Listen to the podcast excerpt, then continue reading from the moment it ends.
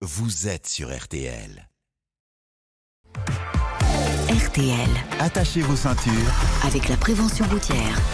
Et on attend encore du monde cet après-midi sur la route des vacances, dans le sens des retours, journée classée rouge dans la vallée du Rhône. Et avant de partir, on a bien besoin de vos conseils. Christophe Bourou, bonjour Christophe. Bonjour, bonjour à toutes et à tous. C'est certainement le geste le plus important à effectuer avant de prendre le volant.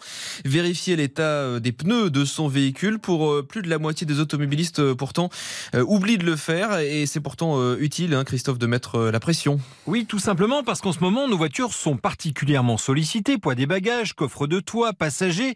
Résultat, sur la route des retours ou des départs, on estime qu'au moins un tiers des pneus sont sous-gonflés en été. Dans ce cas, danger met en garde Christophe Ramon de la prévention routière. Le véhicule a une moins bonne tenue de route en virage, en cas de freinage. C'est un pneu qui va surchauffer euh, et euh, qui risque d'exploser sur, euh, sur l'autoroute. Donc on vérifie la pression qui est indiquée soit dans la trappe de la voiture, hein, du réservoir, ou à l'intérieur de la portière démonstration. Il y a une petite plaque qui indique la pression à mettre, euh, par exemple ici, euh, 2,3 bar à l'avant et du 2,1 bar euh, à l'arrière.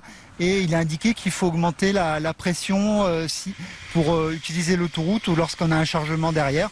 Donc on va rajouter environ euh, 0,2 bar. Et vérifiez toujours la pression à froid. Attendez pour cela au moins 20 minutes avant un contrôle. Parce que euh, voilà, un pneu chaud, c'est un pneu qui, euh, qui a une pression plus importante. Et voilà, la bonne pression, vous gagnerez en sécurité et vous ferez aussi des économies puisqu'avec un pneu sous-gonflé, euh, vous pouvez consommer jusqu'à 1 litre de plus au 100 km.